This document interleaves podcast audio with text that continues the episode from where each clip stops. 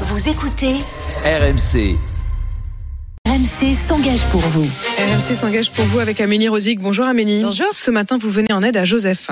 Oui, c'est un dossier un peu particulier parce que ce n'est pas Joseph, 83 ans, un peu fâché avec le téléphone et la technologie qui nous a contactés. Non, c'est l'artisan qui a réalisé les travaux chez lui qui nous a écrit pour nous raconter les mésaventures de son client.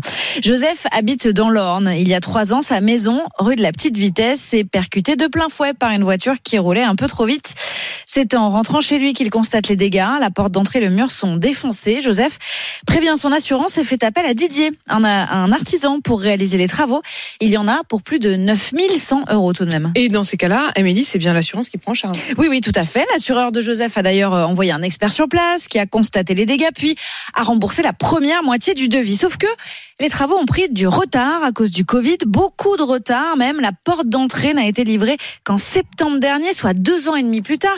Et au moment de payer les 4000 euros restants à l'artisan coup de théâtre, l'assureur, Pacifica, a en fait clôturé le dossier sans rien dire et refuse de rembourser. Joseph, lui, a bien payé l'artisan avec le peu d'économies qu'il avait de côté. L'entrepreneur a donc décidé de l'aider en retour.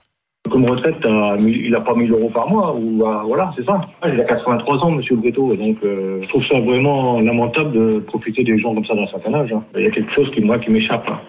Alors dans son malheur, Joseph euh, a quand même eu la chance de tomber sur Didier qui a remué ciel et terre. Et la bonne nouvelle, c'est que ça a marché puisque moins de 24 heures après notre intervention, Pacifica a versé bah la somme, bah voilà, qu'elle devait euh, à notre retraité avec six mois de retard. Tout de même, notre retraité Joseph, 83 ans, je vous rappelle, moins de 1000 euros de retraite euh, par mois. L'assureur parle d'un malentendu en interne, un gestionnaire un peu trop zélé qui aurait appliqué une règle de prescription en oubliant qu'entre-temps, le Covid était passé par là. Bah franchement, non seulement on est heureux pour Joseph, mais je trouve quand même que Didier est formidable. Formidable. Parce que Didier, de toute façon, il a été payé, donc il n'avait pas besoin pas du tout. de faire cette démarche Pas et il l'a faite euh, pour Joseph.